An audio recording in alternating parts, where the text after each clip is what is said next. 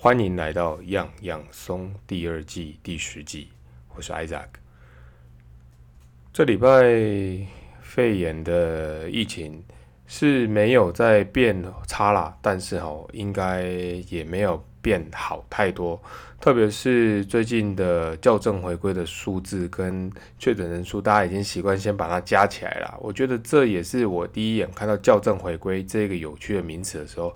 觉得就应该这么做，因为你还在那边拆解数字一大堆哈，比较难去跟大家一言以蔽之的解释啊，所以大概就是说啊，新增感染不管是多少，就是说已经被捕获或者是被认知到的感染，我不管你是几月几号送检的啊，反正就是新载入我们的呃政府的资料的。我觉得就是用这个人数去报就好了，所以媒体我看也蛮多，就是这样，直接就先丢今天可能吉利啊，然后里面再说这个是什么加什么这样，好，不用在那边分开讲一大堆。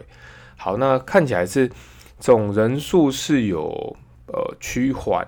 一点点啦，但是也没有说啊，整个就下来，因为有时候还是高高低低这样子。那至少没有那种等比的爆炸性的感染了。我想大家切断传播链也切断的还算不错，虽然还是有些漏网之鱼，因为毕竟两千三百万人嘛，每个人的心思不一定都是有这些正常啊，也不一定说正常啊，呃，正确的卫生观念，或者是有一些人就比较自私，像前两天在双河医院嘛，有一个。阿贝吧，六十几岁的样子，然后就确诊，然后心理其实不是很 OK，所以就砍伤了三个医护。那听说伤的蛮重的，而且有一个女孩子也蛮年轻，说整个右手的神经都被砍断了，那功能一定会丧失。那你看啊，因为这样子，为了防疫的第一线人。不止暴露在染疫的风险之下，还会被这一种可能无差别的水果刀攻击，我觉得真的是蛮危险，也蛮应该去尊敬他们的啦。所以大家把自己保护好，不要再去增加他们的 loading。那保护好自己，无外乎就是那几个嘛，你就勤洗手、戴口罩，然后没事不要乱跑啊，也不要去做一些亲密接触的消费哈。留得青山在，不怕没得接触啦。那卖场也不要群居啊，我觉得也蛮有趣的，因为大家现在也蛮聪明，会像那种廉价说，哦，我就反正，比方说清明节、母亲节，我就提前一天请假回家就好了。然后结果高速公路上挤满了，都提前一天请假回家的人，反而是放假当天，高速公路或者是路上都很干净，没人啊，顺顺的。所以大家的聪明集中在一起的时候，反而打劫。那同样的道理，就到卖场，大家就想说。诶，那我就趁顶好，还是说什么啊？全脸爱买，打烊前一小时再去就好了。所以晚上十点、十一点，卖场里面挤满了这一种大家算尽心机哈而聚集、不小心群聚的人们啊。然后我自己也有不小心、不小心这样哈，想说个地就给了哈，就是想说找个很不错的时间哈，冲去好事多哈买个东西。结果刚开门一去就。嚯，怎么已经有人推车出来了，更厉害！但是我进去人也是很多，只是就是快快拿一拿。那好事多里面的人也广播不错，就是说大家保持距离之外，东西不要再摸来摸去哈，基本上品质都有检验过了，你不要再拿起来看哦，看清楚下好离手，因为你现在摸来摸去哦，也是增加这一种感染传染的风险啦。所以大家最近还是忍一下哈，买到烂东西就算了，或者是真的有问题，你之后再去退货嘛。好。那上次讲冷知识呢，我很感谢我的老朋友哈，我的老朋友他有跟我反映哈，说，诶，为什么我的代号或者是我对他的回忆是只有老朋友这三个字啊？那我这个老朋友呢，我多介绍一下啊，算这一集特别傻逼死给他了哈。他是我高中的时候，因为我读男校嘛，那我们在高雄有另外一间女校，那就是这两间学校呢，隔着一条爱河哦，应该有隔着一条爱河啦，我地理不是很清楚。然后大家就会有一些可能。交换礼物啦，还是说那种写信给小天使小主人的活动？那我这个老朋友就是我小天使哈。那以前我们其实就是都没有见到面，这样写了一些每个礼拜写一些很奇怪的小纸条这样子，然后互亏啊、互呛啊之类的。然后也这样不知不觉过了快二十年了哈。那这个老朋友当然一直有在联络啊。他现在是在台北哈当一个美女。英文名师吧，好，这样翻译应该没错。然后他更吓人的称号呢，今天要来帮他证明一下哈。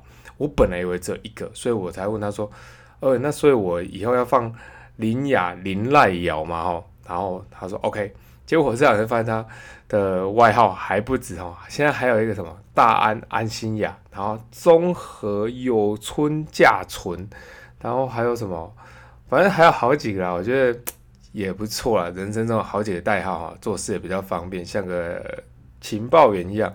但是他以前在啊当小天使小主人的时候的代号呢，我就先卖个关子啊，因为那个卡怂，我就先不要讲好了。OK，好，那我们今天要继续聊哈冷知识啊，因为我觉得聊这个好像比较轻松一点，没什么压力哈。那聊冷知识之前呢，再多嘴一下，上次才跟大家提醒说。不要乱炒股哦，买什么航海王、钢铁王，但是钢铁人啊，不是什么钢铁王哦。那我就马上被打脸了哈，航海跟钢铁现在要暴涨了，所以拍起来让有一些人没赚到钱哦。那你们就或许几次之后把我当做反指标吧哈。那我想说，诶，反指标再来看一下，我看预言会不会准啊？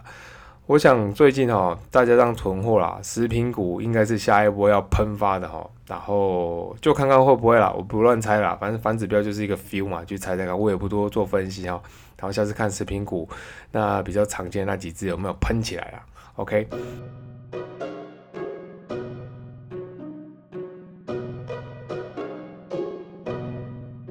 好，那我们就开始我们今天的主题哈，我们今天要聊的是冷知识的第二集。好，那上个礼拜聊了十五个冷知识，今天一样我也聊十五个。好，那今天要聊的第一个是一条长颈鹿，一条啊，这个单位有点怪，我网络上截下来的哈，应该是一只长颈鹿，它的舌头有两尺长。但是它没办法咳嗽，两尺是多少呢？大概就是五十公分啦。那这种高度称霸世界的动物，哈，不除了脖子长啊，它舌头也长长的。那它的舌头可以到五十公分，所以可以很方便的在那边绕来绕去，把一些树顶上面的树叶啊什么卷下来啊。那有时候呢，长颈鹿在吃一些比较带刺的树叶的时候，没问题哦，它们不会怕受伤，因为它们的舌头有很坚韧的表皮，可以去把这些毒刺给吃吃进肚子里。那至于它怎么解？毒化毒这个我就不细讲，然后长颈鹿更好玩的是，因为它舌头太长了，所以它长到可以直接用自己的舌头来挖鼻孔跟清洁耳朵，因为它的脚就在那边，不能像我们手伸起来嘛，那也蛮炫的啦，只是。只是它好像有点脏，因为吃自己的鼻屎跟耳屎啊。不过动物嘛，动物不是不计较，然后不那么计较。我就小时候看到小狗在吃自己的大便，也觉得很 amazing 嘛。但是或许这就是一个生物生存的法则。好，那讲到长颈鹿，再多讲一下哈。如果你有注意看啊，长颈鹿它其实伸舌头的时候，你看到它的舌头是蓝紫色，哦哦这样，好像鬼也派气这样子。那为什么会是这样的？因为它的呃舌头离心脏的距离比较远，所以它含氧量比较低，会跟我们静脉一样是蓝蓝灰色或者是深紫色，就看大家怎么去分辨了。你看你的手的血管有一些比较深色，那就是静脉。OK，那长颈鹿还有什么有趣的东西呢？它只有睡觉的时候会跪下来，而且它每天睡眠时间是哺乳动物中最短的，大概只有二十分钟到两小时哈。然后它可以睁着眼睛睡觉，我觉得这也蛮厉害的，就是只要稍微休息一下就可以恢复体力了。跟呼应在我们小时候看的卡通《七龙珠》里面啊，魔人普哦，大坏蛋魔人普就是有这个特点，只要睡个五分钟就恢复体力，就可以打架了。OK，那最后呢，长颈鹿还有什么有趣的东西？是它。不能咳嗽，我在想不能咳嗽。后来多看一下资料，我在想应该是要讲他不会，或者是不需要，或者是不想咳嗽。因为我们咳嗽是一个生物机制嘛，就是要把你在喉咙里面的痰啊，或者是卡在呃胃或者是哪边的一些异物，要把它咳出来嘛，把它喷出来。只是长颈鹿脖子太长，所以你咳嗽没用啊，往上一咳，可能从第十八楼、地下十八楼的。脖子咳到第十六楼，或者是用力点咳到第十楼，还是咳不出来，那那干脆就算了，不用浪费时间那边咳嗽嘛。因为生物就是要尽量节省自己的体力嘛，好往比较低能的方式去生活，低能量消化了哈。虽然说现在有蛮多台面上的人物，他生活表现出来的行为是真的蛮低能的哈。哎，不是讲冷知识嘛，这样也去呛人哈。OK，那我们就是呃聊聊动物就好了哈。嗯，人也是动物了。好了，麦啦塞。那下一个呢？大象啊，大象它可以用头来站立。那我想这个应该是说它可以用头倒立的。如果有去看过一些表演或影片的人就有看过，不过机制我不太懂，也查不到哈。大家就了解一下哦，就是大象有这个的通天的本领哈。然后我们晚一点再讲另外一个大象比较有趣的事情。好，下一个蚂蚁，它早上醒来的时候会抓痒，诶，悲啾了哈，哇，蚂蚁这么小也会抓痒哦，就是可能也看不太到。那嗯，机制我也不是很懂。不过既然讲到抓痒，我去查了一下维基百科上面痒这个东西到底是什么，因为每个人都会痒哦，生理痒、心理痒、十年之痒、七年之痒、皮在痒，各种痒都有哈。那痒是什么东西呢？维基百科上面写哈，痒呢跟疼痛都是一种不舒服的感觉，那它的反应不同哈。疼痛会造成我们的一些反射退避反射哈，那痒会造成一种刮烧烧刮反射啊，这比较学术单位的用词哈。那痒呢跟疼痛，它的神经纤维都是来自皮肤啊。但是他们的信息处理中心是不同的系统来传达。其实以前啊，科学家都会觉得痒是比较弱的一种疼痛哦。那在一九八七年呢，德国一个叫做汉德威克跟他同事啊，用那个电脉冲驱使组织胺哦，这个组织胺就是我们身体发痒的时候会产生的一种物质啊，在我们过敏反应会释放出来。所以为什么过敏会痒啊？会干嘛？外面抓就揉眼睛啊，干嘛？就是这种组织胺释放的时候所做成的造成的副作用了哈。那他把这种东西呢注入志愿者的皮肤啊，好，然后当研究人员增加组织胺的剂量的时候，会发现这些志愿者发痒的程度会开始一直增强，增强到很强烈、很强烈。但是呢，虽然说再怎么强烈，他们也不觉得这种痒感会变成痛觉，也因此这样的实验去证明了。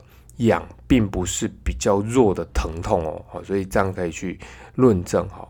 因此呢，这样可以推断说，痒跟痛是两种独立的感觉，用不同的机制去传输的。那在一九九七年，瑞典跟德国研究人员发表了一篇论文了，发现了一个专门与痒有关的神经，负责疼痛的神经啊，每根哈，它只覆盖一平方毫米，就是公分的区域啦。那痒的神经不一样哦，痒的神经一根，它可以 cover 到七点六公分以外的距离，去收集到发痒的感觉，所以痒感是比较容易。你有时候会觉得，哎，好像哪边扭扭啊，就可能有蚊子停在你身上啊，或者是有什么蚂蚁爬到你身上，其实痒的神经是比较敏感的哦。那这也是长期以来研究者没有发现痒感神经的原因之一啦。因为哈，它有时候可以侦测到更远的距离啊，所以你不好去追溯它的位置在哪里，就很像说那种呃，这狙击手很远就可以把你狙爆，所以你就不知道说，哎，到底这一个狙击手是在哪边去侦测你？那如果只是一个小混混在你面前开枪把你打爆，那你就知道这个开枪的人是谁。这个比喻应该还可以了，好，好。Anyway 呢，反正痒就是一种有趣的东西。那蚂蚁为什么会抓痒？我们再研究看看好了。好，那我们聊下一个啊。猫头鹰是唯一能够分辨蓝色的鸟类。然后我去查过这个，蛮。蛮没有方向的哈，就有人直接说啊，就是猫头鹰它的视神经可以分辨蓝色啊，所以嘞，我说哦，好吧，那就这样吧。那不过有多查一些东西啊，就是跟大家多聊一下。其实你可以看哦，猫头鹰蛮好玩，它应该是少数那个鸟啊，它的两个眼睛是长在同一个平面上往前看，就类似我们人类这样子啊。因为你看大部分鸟都是头尖尖几点嘛，就是会往前变一个鸟嘴那。眼睛就会在两侧，所以它眼睛并不是完全是平视前面，像我们是在同一个平面的这种感觉，大家去想象一下哈。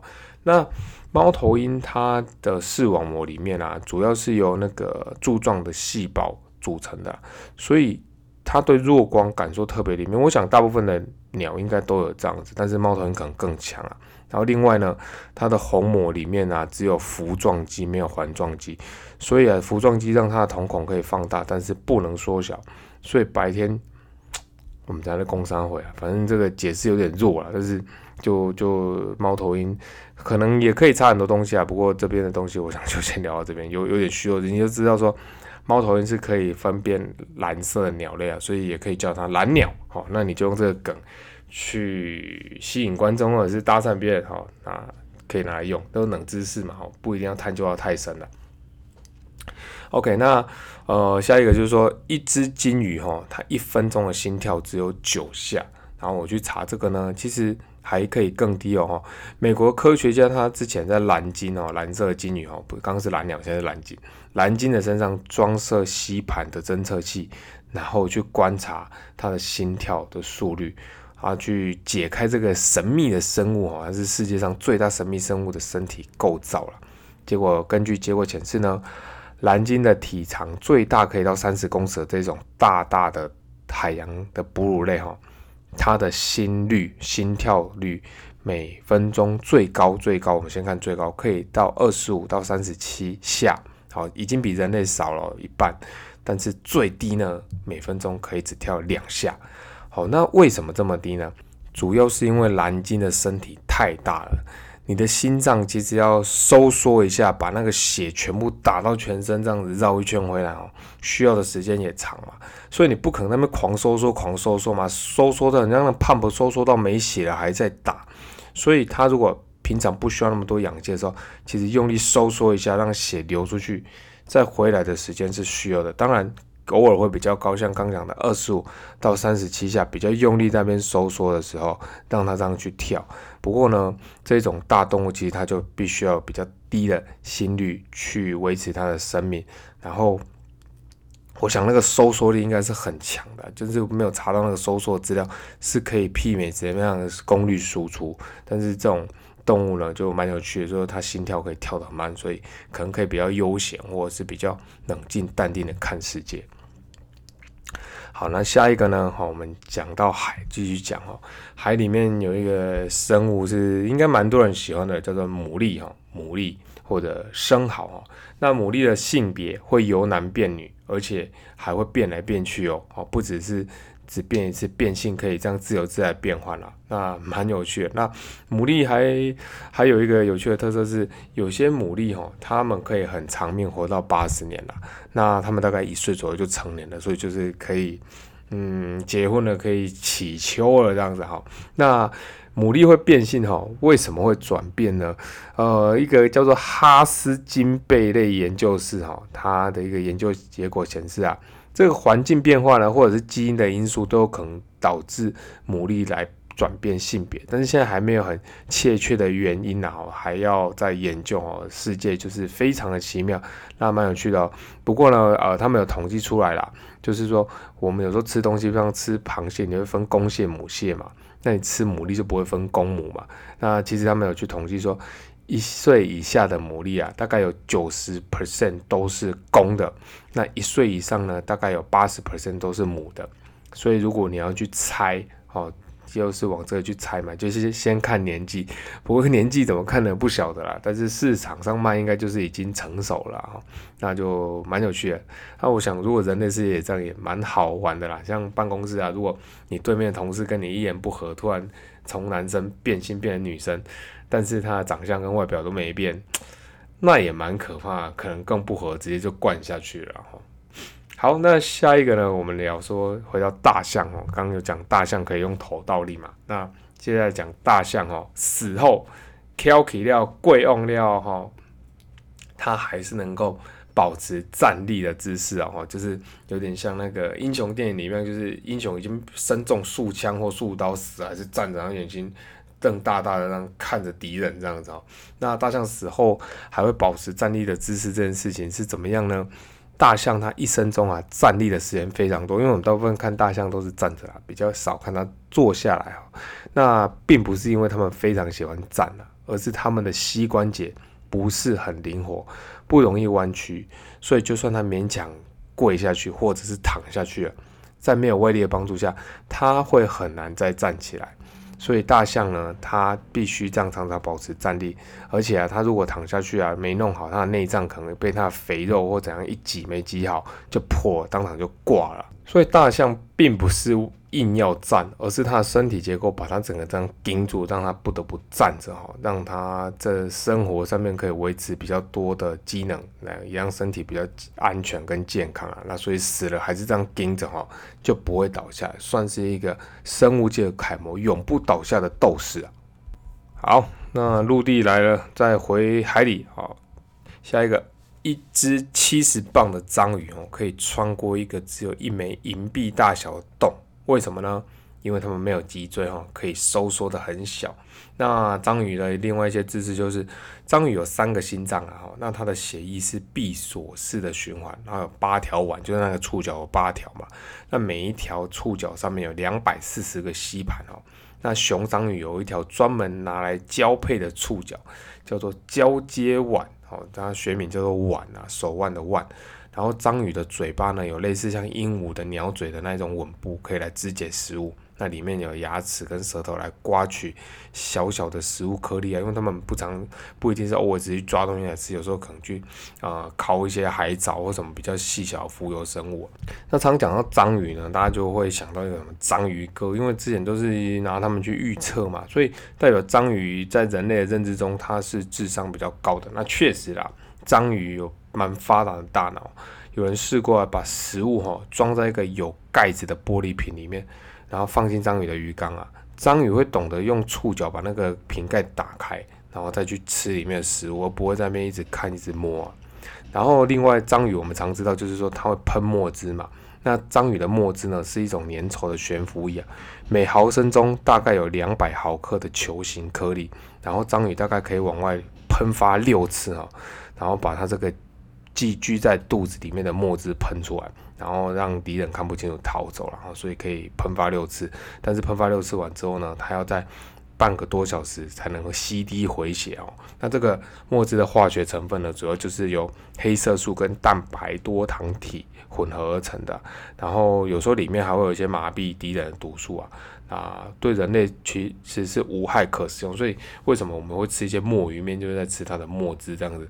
那营养我不知道有没有，只是吃完有一个效果是会整个变黑牙哥、黑牙妹，蛮搞笑。所以跟客户吃饭的时候，尽量就不要点这种东西，不然本来很严肃、很正经一些场面哦，可能会弄得很好笑。还是有一些娱乐效果也可以点啊，大家就是小心来使用这一的配方啊，哦，没弄好可能弄巧成拙。好，那下一个呢？河马，河马哦，动物园里面那个胖胖的河马，你不要看它这样，它跑得比人还快，真的吗？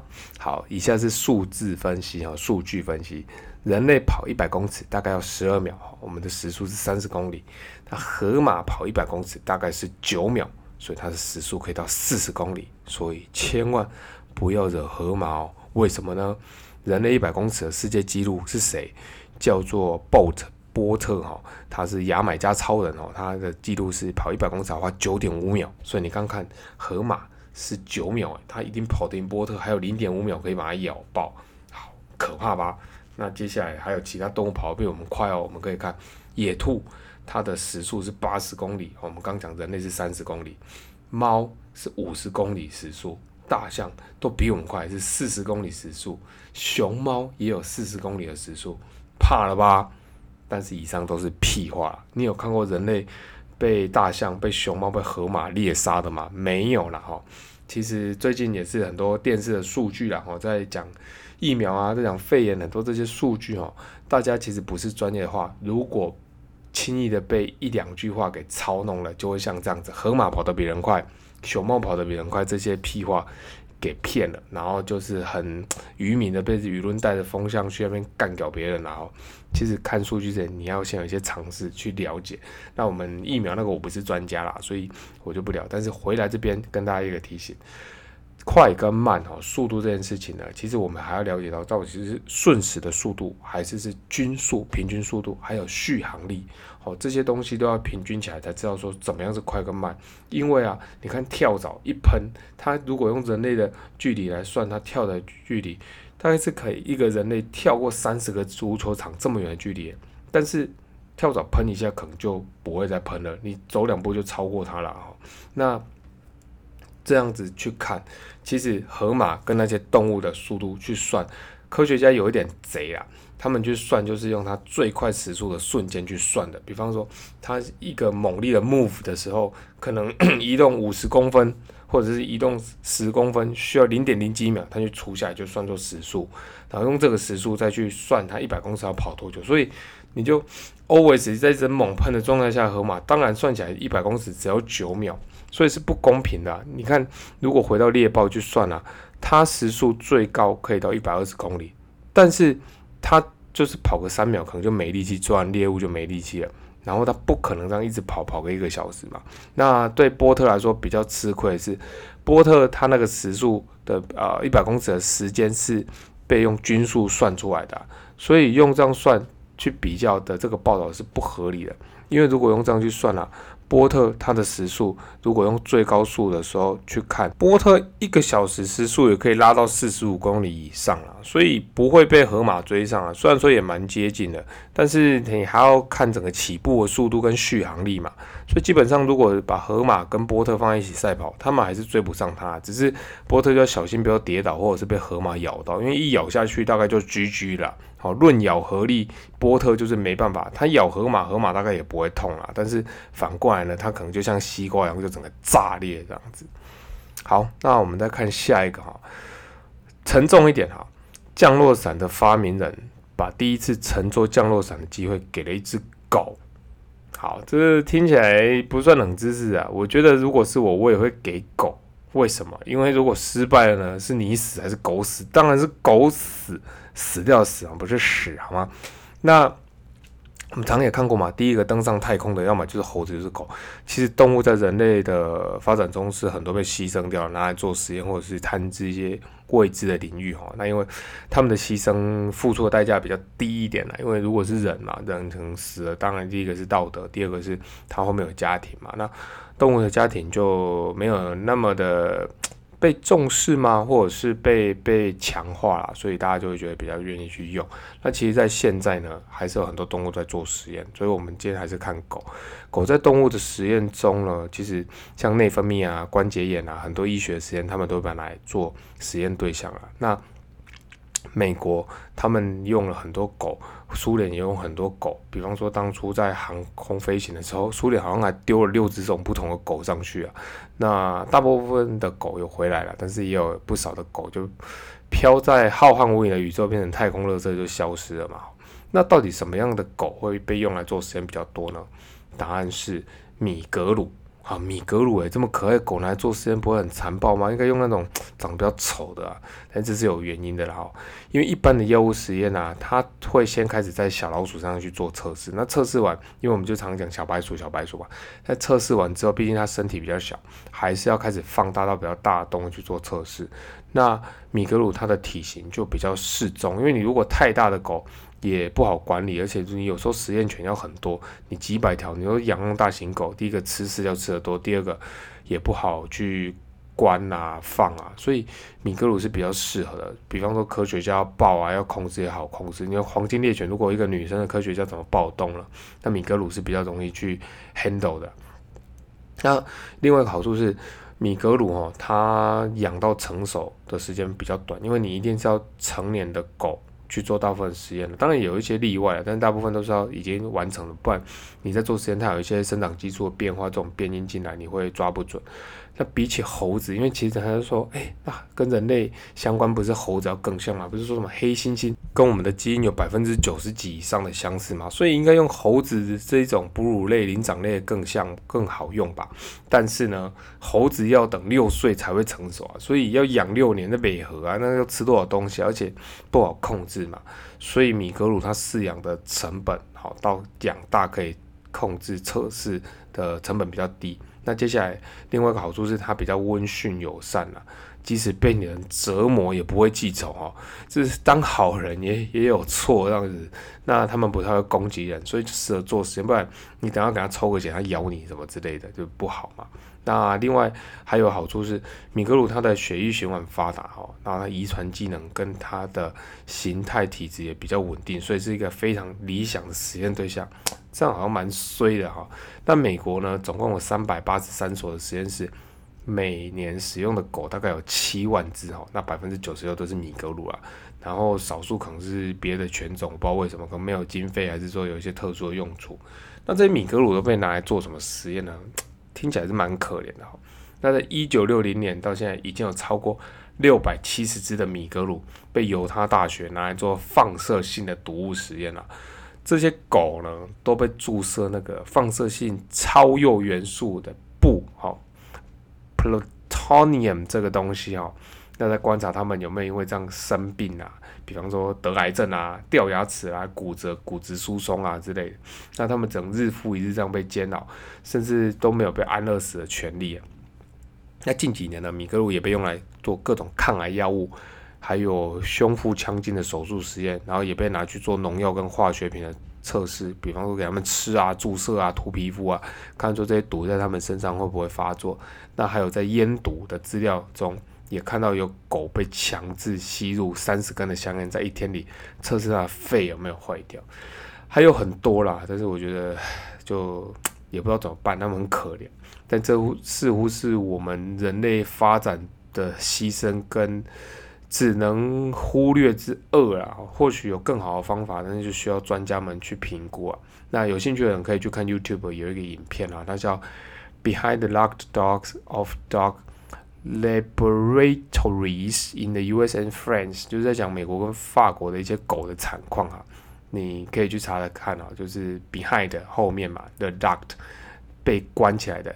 door doors of dog，对不起，刚刚口误哈。Behind the door, locked doors，被关起来的门后面的狗，好，这些关键字去查，应该就有了。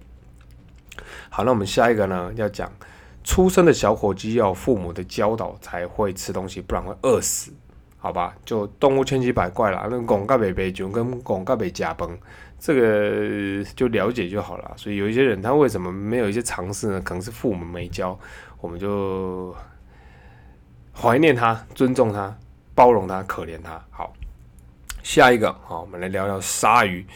一只鲨鱼可以侦测到水中仅百万分之一的含血量。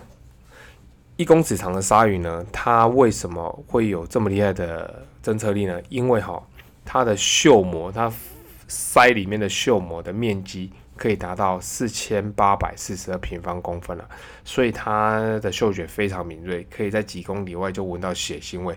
所以只要海中的动物稍微一受伤哦，鲨鱼就来了，嗜血的鲨鱼就得呢得呢来了哈，然后就被它吃掉嘛。那鲨鱼的视觉、嗅觉跟味觉还有触觉都非常的好，因为它的眼睛长在头部两侧，所以它可以感受到很多方位的光线。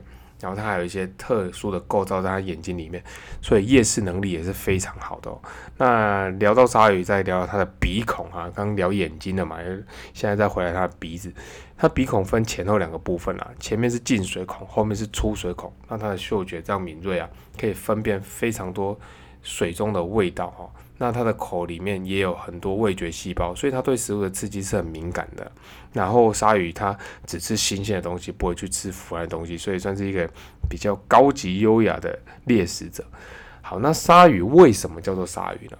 因为它的表面的鳞片啊，摸起来有点沙沙的感觉，所以当初就被人家叫做鲨鱼，沙子的沙。那可能后来想说比较好辨别，就在底下再加一个鱼部。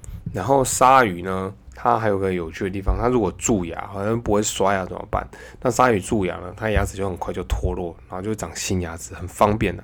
所以有一些鲨鱼，它一生中可以换三万多颗牙齿，这还不错诶。因为像这样，我就跟大家讲，我牙齿就掉了嘛，啊，还要去什么考虑植牙补牙，花很多钱。如果可以像鲨鱼这样。直接就掉了，就长一颗还不错。因为现在植牙行情一颗要十几二十万，再贵一点还是手续复杂一点，可以到三十万。那我们嘴巴里有三十几颗牙，乘上来花个一千万不为过。我就听过有朋友的长辈花了五六百万弄一口牙齿啊，然后过没多久又坏掉又换，然后一直花钱呢。那鲨鱼这样省很多，三万颗乘以三十万，是个惊人的数字啊！但是。人应该不会掉那么多牙齿啊，啊，看以后能不能基因移植什么的，把这一个长牙齿的基因植入人体啊，应该就会省点钱了。但是可能牙医工会就会抗议了，因为牺牲掉他们的利益嘛。好，那鲨鱼呢？它是什么时候出现在地球上的？科学家就估计啊，大概四亿年前就出现了，所以比恐龙还早两亿年了。恐龙看到它还要叫学长。那下一个呢？蝙蝠是唯一能飞的哺乳动物，这这不算什么冷知识，应该蛮多人都知道了。所以蝙蝠是喂奶的哦，蝙蝠妈妈是喂奶的哦。哈，那第下面一个哈，一只毛毛虫身上有超过两千条的肌肉，这也蛮炫的哈。因为我们去看一下人体哦，我们只有六百二十九块肌肉，但是毛毛虫有两千条，所以严格来说就是个魔鬼肌肉人的概念。好，那今天聊最后一个哈，虾子的心脏在头部。其实蛮多人知道虾子的内脏什么都集中在头部，所以虾膏或什么都一直有争议，说到底要不要去吸啦？因为它的胃啊会不会塞都在里面，它吸得很高兴。那当然，它的心脏就是在它头部的附近的背部的中央啦，是一个淡褐色的角小体哦。